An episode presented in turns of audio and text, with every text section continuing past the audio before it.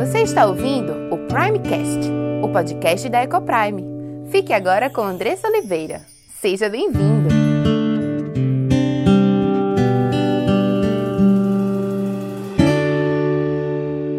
Olá, meu nome é Andressa Oliveira, filha e serva do Deus Altíssimo, esposa de Gabriel, mãe de Diego, Cauã e Aimee, educadora e diretora da EcoPrime International Christian School. Tenho aprendido que Deus nos ensina sobre casamento, criação de filhos e educação cristã.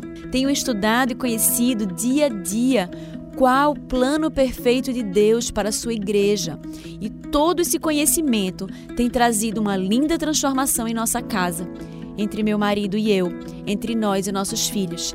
E eu quero compartilhar essas verdades para que mais lares sejam transformados. E este podcast é para você que tem buscado viver no centro da vontade de Deus em todas as áreas de sua vida, ansiando por entender qual o caminho que ele nos aponta para a liberdade, felicidade e sucesso em Cristo. Iremos trabalhar aqui conteúdos diversos que possam contribuir com a sua vida familiar, sempre dentro de uma cosmovisão bíblica cristã. Mas para que esse conteúdo possa abençoar a sua vida e sua casa, você precisa estar com coração e mente abertos para ouvir a voz de Deus. Que este podcast seja um instrumento nas mãos daquele que nos criou, nos salvou e nos amou e deseja que vivamos a vida em abundância que ele preparou para os seus.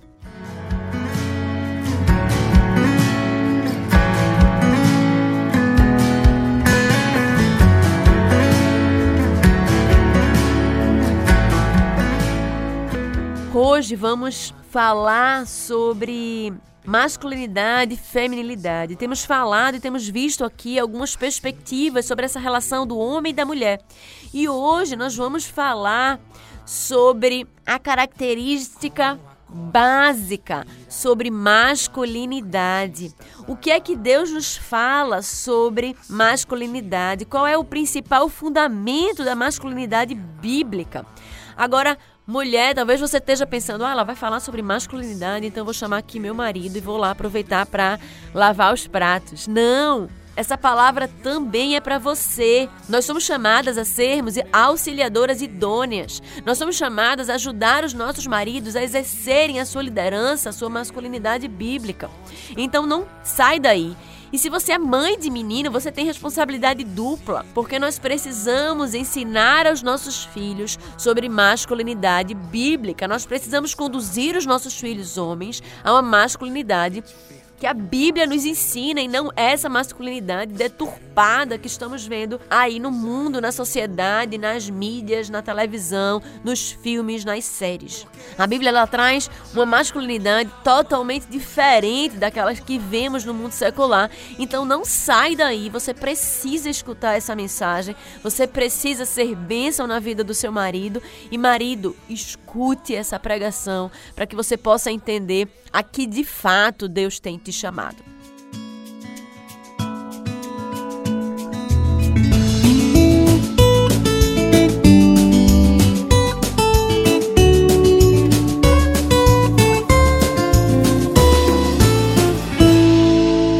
Normalmente quando a gente a gente fala de masculinidade, a gente tem a visão daquele macho man, né? Daquele homem forte, talvez de bigode, é brabo, fala grosso, que não aceita desaforo, que gosta de malhar, né, e de inflar os seus músculos. Mas não é essa a visão que Deus nos traz sobre masculinidade essencial, vamos colocar dessa forma. E talvez o que eu vá dizer hoje vá deixar vocês perplexos ou talvez seja uma ideia estranha ao primeiro momento. Mas a Bíblia diz que as verdades de Deus são loucura para os homens, não é verdade? Mas nós queremos estudar o que hoje, a partir da palavra de Deus, entendermos a partir dela a verdade. Porque é aqui que extraímos a verdade. Não há verdade em outro lugar que não na palavra de Deus. Por isso que ela deve ser o nosso norte, a nossa regra e o nosso manual de fé e de prática. nos tempos de hoje, a gente tem acesso a muitas informações, né? A gente abre o Instagram, a gente abre o Facebook, a gente abre entra lá na rede e você tem acesso a milhares de informações e pessoas que vão dizer coisas contrárias. E se nós cristãos não estivermos com a nossa verdade guardada no nosso coração, se não tivermos com a verdade com os nossos conceitos muito alicerçados na palavra de Deus, nós seremos levados e conduzidos pelos ventos de doutrina. E quando menos esperarmos, estaremos muito distantes do plano de Deus para nós, distantes daquilo que Deus nos ensina. Por isso que é importante que nós possamos conhecer a palavra de Deus, que possamos nos debruçar sobre ela, que possamos ler todas as manhãs, todos os dias para que possamos conhecer quem é Deus, para que nós possamos conhecer o que é a vida e como Ele quer que nós vivamos, para que nós possamos entender qual é o plano de Deus. Quem não gostaria de viver uma vida abundante, que viver uma vida feliz em seu casamento, ser próspero no trabalho? ter uma vida familiar harmoniosa, educar os filhos e vê-los crescer educados, respeitadores e obedientes. Se nós entendermos o plano de Deus para nós, se nós nos debruçarmos sobre a palavra, com certeza colheremos frutos da nossa obediência a Deus, da obediência às suas escrituras. Então quero te convidar a se planejar, a se organizar, para que você não perca mais tempo, para que você pare de viver essa vida miserável, sofrida, cheia de confusões, brigas e discussões, para que você possa ter uma vida transformada, para que você possa ser instrumento de Deus de transformação dentro da sua casa, dentro do seu casamento, dentro do seio da sua família através das verdades transformadoras da palavra de Deus. Então separe um tempo, meu irmão, minha irmã, diariamente, para que você possa ler a palavra, para que você possa se colocar diante de Deus em humildade, reconhecendo que sem ele nada podemos fazer, mas que nele nós podemos todas as coisas. Então, essa é a primeira coisa que eu gostaria de dizer nesta manhã, antes de seguir com o nosso conteúdo sobre o que é masculinidade, é dizer que nós somos totalmente dependentes do Senhor. E antes que você diga, eu quero essa mudança, eu quero viver essa vida, eu quero viver uma vida transformada, eu quero viver uma vida de amor com minha esposa, com meu marido, eu quero viver uma vida harmoniosa com os meus filhos, eu quero vê-los crescendo em obediência, eu quero ser próspero no meu trabalho. Antes que você diga isso, eu quero te dizer que sozinho você não consegue. Sozinha eu não consigo. Nós dependemos totalmente do Senhor.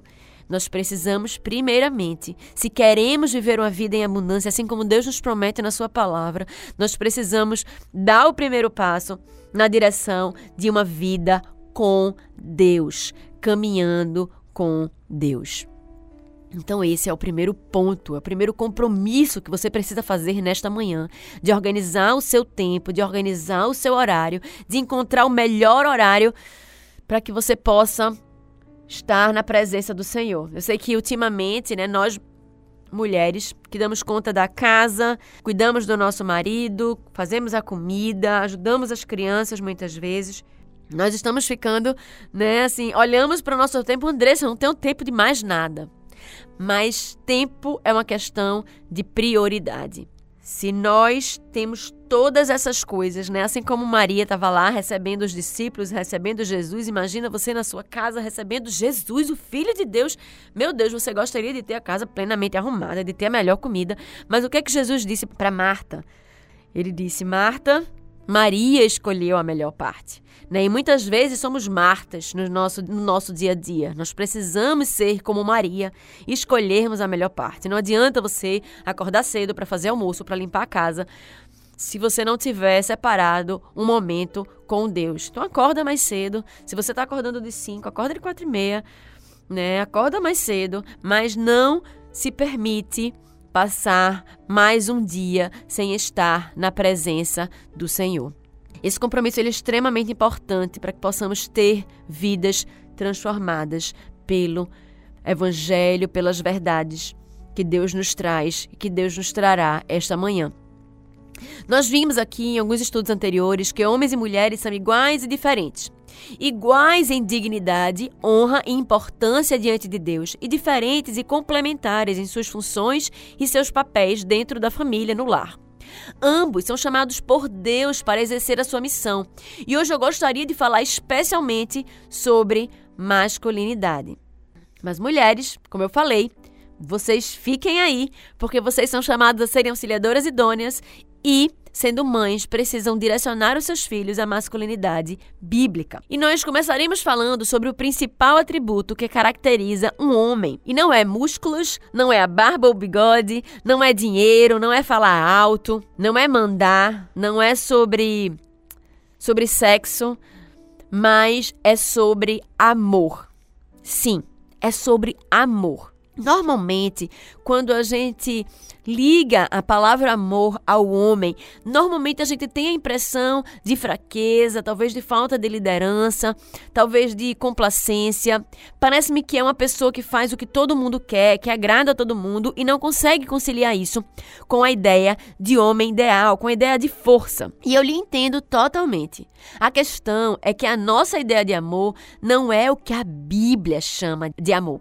E a gente tem visto como os conceitos eles são deturpados, né? A gente há uns meses atrás a gente viu as verdades e as mentiras sobre regras, sobre amor, sobre felicidade, sobre liberdade. E a gente percebe o quanto muitas vezes esses conceitos deturpados, eles atingem em cheio a forma como nós vemos o mundo, a forma como nós nos relacionamos e vivemos. Então, de fato, temos uma visão errada do que é o amor em si.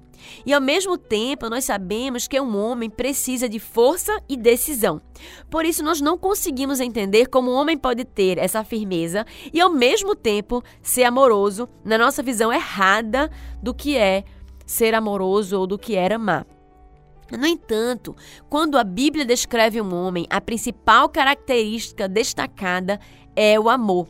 Nesta passagem que eu vou ler agora, eu quero que vocês abram comigo em Efésios 5, 25. Efésios fica no Novo Testamento, depois de Gálatas. Gálatas, Efésios 5, 25. Nesta passagem, enquanto Paulo destaca o respeito e a submissão como principais características da esposa, o marido ele é identificado pelo seu amor.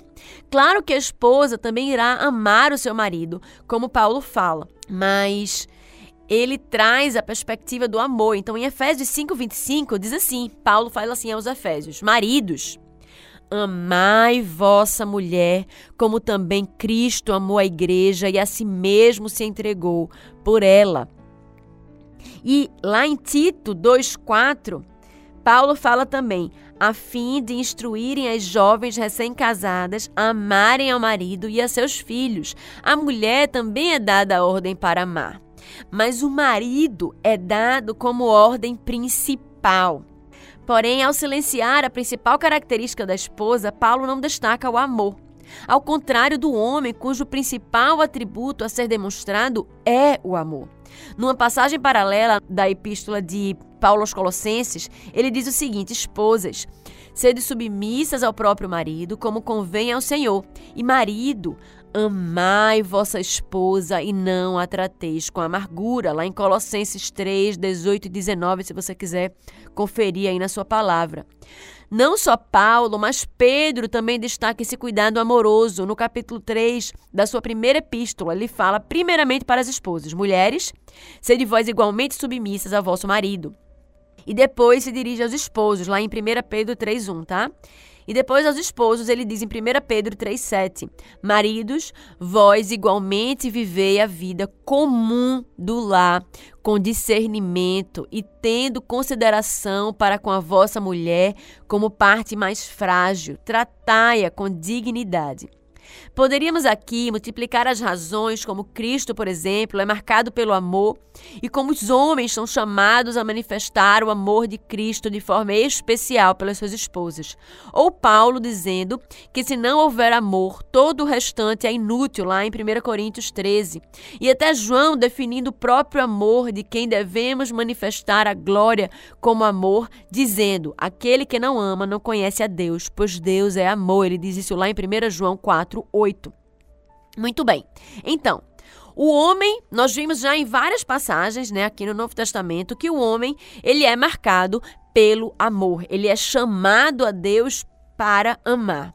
E de acordo com o nosso texto, principalmente pelo seu amor para com a sua esposa. Ok, já definimos isso, mas o que é o amor? Vamos voltar ao conceito. Essa é uma pergunta importante, pois já vi várias pessoas dizendo amém, amém, amém, mas dificilmente vemos alguém explicando e definindo o que é amor.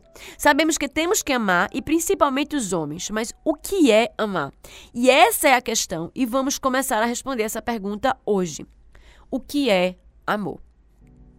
Usamos a palavra amor em diversos contextos e modos que parecem tão diferentes que ficamos praticamente sem esperança de definir o que é amor de forma a abranger todas essas situações. Por exemplo, falamos em amar Deus, amar os nossos maridos e esposas, nossos filhos, nosso próximo, nossos inimigos. Falamos em amor em relação a uma música, um lugar, um prato especial. Usamos a palavra amor, inclusive, para a relação sexual. Falamos em amor para algo que queremos muito ter, e amor quando nos doamos e abrimos mão do que temos. Falamos de amor quando queremos estar perto de alguém e unidos a essa pessoa, e sabemos da força destruidora do amor quando essa união é traída ou quebrada. Falamos de amor quanto àquilo que queremos ganhar e amor quanto ao que estamos dispostos a perder. Falamos de amor quando vemos a pessoa amada pela primeira vez e somos raptados por esse amor. O tempo para e os vislumbres da pessoa amada nos faz flutuar. Quem se lembra disso? Falamos de amor quando nos sacrificamos pelo bem da pessoa amada. Dizemos que a pessoa fica diferente quando ama e é amada, quando ela fica distraída, mais alegre, quando ri à toa e o sol, a gente diz que o sol raiou na vida dela, que os olhos brilham ou que ela nasceu de novo. Falamos sobre como a pessoa fica parecida com a pessoa que ela ama e como casais ao longo dos anos ficam iguais. Você conhece, gente, pessoas assim? Também falamos da profundidade do lamento e da dor daquele que ama. Lemos artigos do, do Agostinho dizendo que para o bem ou para o mal, cada homem vive de acordo com o que ama ou vive pelo seu amor. Olha que, que, que profundo, né? Para o bem ou para o mal, cada homem vive de acordo com o que ama ou vive pelo seu amor. E eu gostaria aqui de ler para a gente poder entrar na compreensão do que é amor, de acordo com a palavra de Deus, três versos dos Salmos. Primeiro, Salmo 18, 19, que diz assim: Trouxe-me para um lugar espaçoso, livrou-me porque ele se agradou de mim. E depois lá o salmista fala em 22:8. Confiou no Senhor, livre-o ele, salve-o, pois nele tem prazer. em Salmo 41:11. Com isto conheço que tu te agradas de mim, em não triunfar contra mim, o meu inimigo. Gostaria que olhássemos aqui para as expressões se agradou, nele tem prazer, tu te agradas de mim, se agradar e ter prazer. Interessantemente, a versão em latim traduziu o hebraico original em wallo, que quer dizer querer, desejar, preferir de onde temos a palavra voluntário, ou seja, aquele que faz algo porque quer, sem ser coagido ou forçado. Em outras palavras, o salmista estaria aqui dizendo: Deus me quis. Da mesma forma, faz a mesma escolha de palavra. E o original hebraico afirma a mesma coisa: que Deus quis, desejou, se agradou, se deleitou, teve prazer. Em outras palavras, Deus olhou para o salmista e disse: Você é algo bom, é bom que você exista, que bom que você é. O que as escrituras, o que a palavra de Deus está tentando aqui comunicar é aquela aprovação daquilo que nos agrada, daquilo que consideramos ser algo bom. É como se ao olhar para o salmista, Deus se agradasse dele e o aprovasse, o confirmasse e o aceitasse. Isso é muito significativo, porque achar algo bom é um dos principais temas do primeiro capítulo do livro da Bíblia, que é Gênesis. A gente tem no primeiro capítulo Deus dizendo sete vezes que aquilo que ele fez era bom. E viu Deus que a luz era boa. E viu Deus que isso era bom, lá em Gênesis 1:10, e depois ele repete novamente mais algumas vezes e no final ele conclui em Gênesis 1:31, viu Deus tudo quanto fizera e eis que era muito bom. E ele disse isso depois que criou o homem. Imagine Deus aqui como artífice, que tem o um plano na sua mente, já tem o projeto daquilo que quer fazer e se debruça na sua oficina para trazer à realidade aquilo que desejou. E depois de pronto, ele olha para a sua obra, com os olhos brilhando, vendo aquilo que fez e diz: ficou muito bom. E ele se enche de prazer e alegria, e ele descansa da sua obra, contemplando e se deleitando no que fez. Esse é Deus criando aqui, aprovando e amando o que fez. Claro que, por um lado, Deus quis o que ele fez e essa vontade o moveu a criar. Mas depois da obra feita, Deus também quis o que havia feito. Ele quis no sentido de confirmar, aprovar e afirmar algo que já estava completo.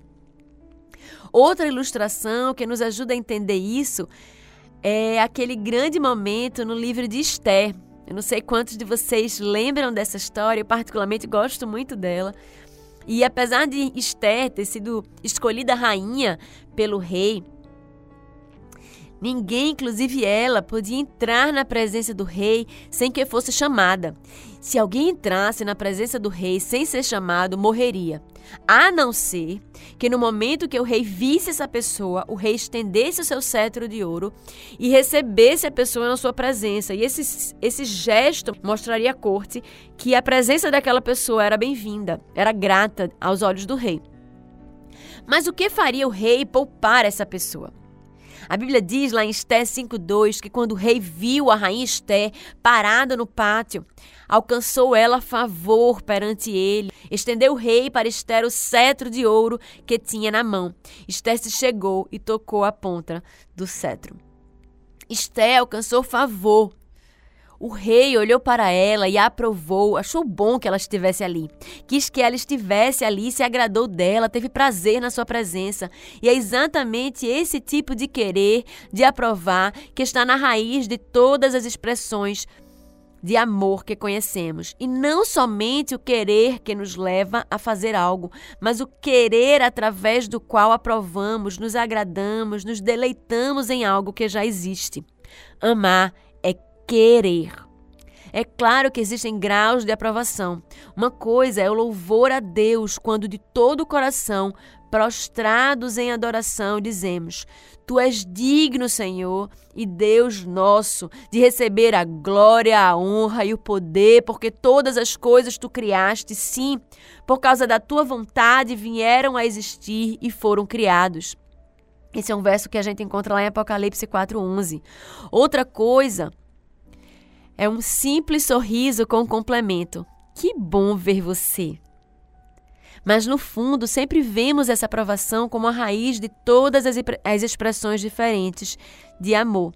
E o verso que lemos em Apocalipse fala que a vontade de Deus foi a causa, a razão para que tudo fosse criado e viesse a existir.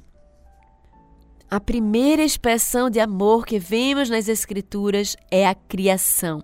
Como começamos a ler há pouco, a vontade de Deus fez as coisas existirem. Vimos que amar é uma expressão da vontade. Deus quis algo, algo que Deus ama, o levou a criar e tudo passou a existir. Criar é amar. Outra passagem que liga essas duas ideias é: tornou o Senhor. Lá em Jonas 4, 10 e 11. Tens compaixão da planta que te não custou trabalho, o qual não fizeste crescer, que numa noite nasceu e numa noite pereceu.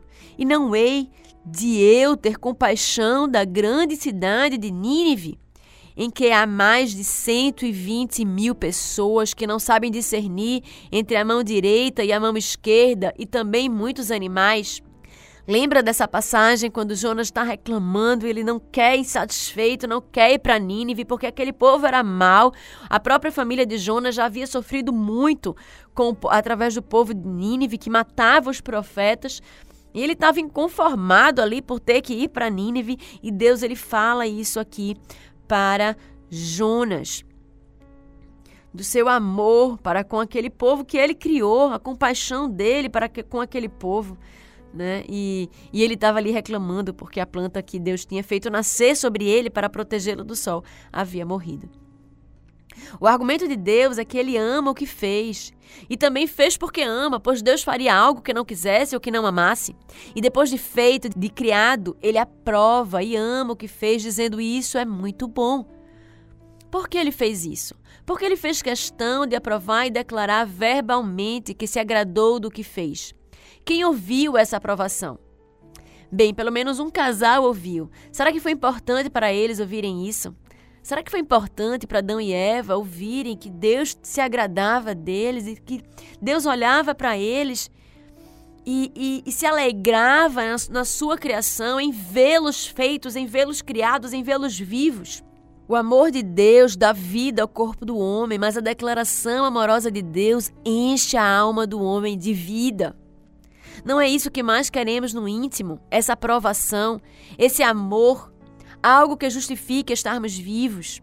Não foi o medo da desaprovação de Deus que fez com que o homem se escondesse no jardim. É claro que para a versão atual do macho man, não preciso que ninguém me ame. Isso soa um pouco estranho. E há versões supostamente cristãs do super-homem que não depende do amor de ninguém.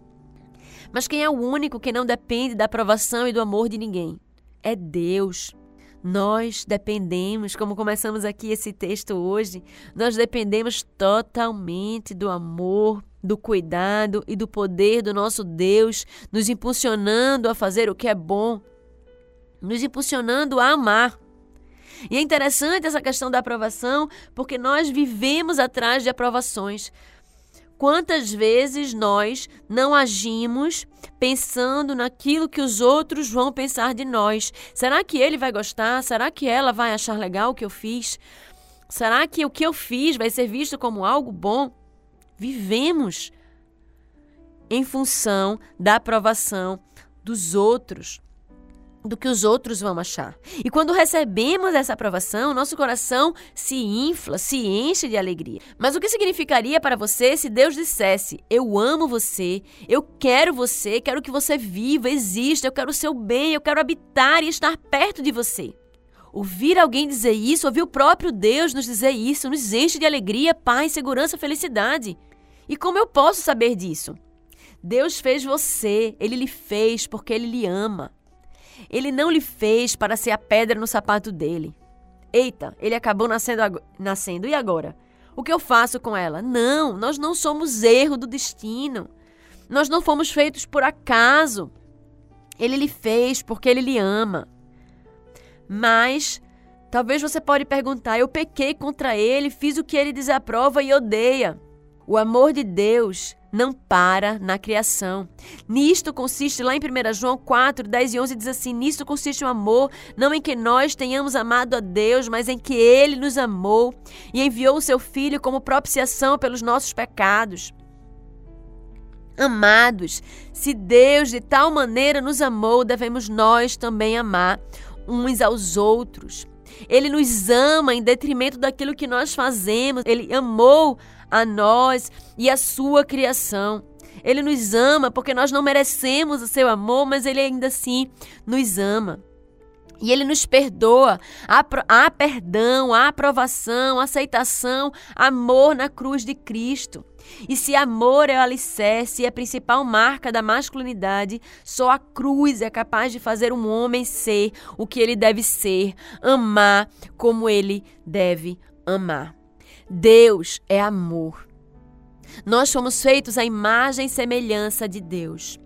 Nós fomos feitos seres para amar. Mas nos parece que ao homem há uma dificuldade maior, pois há uma ordem direta para ele sobre o amor.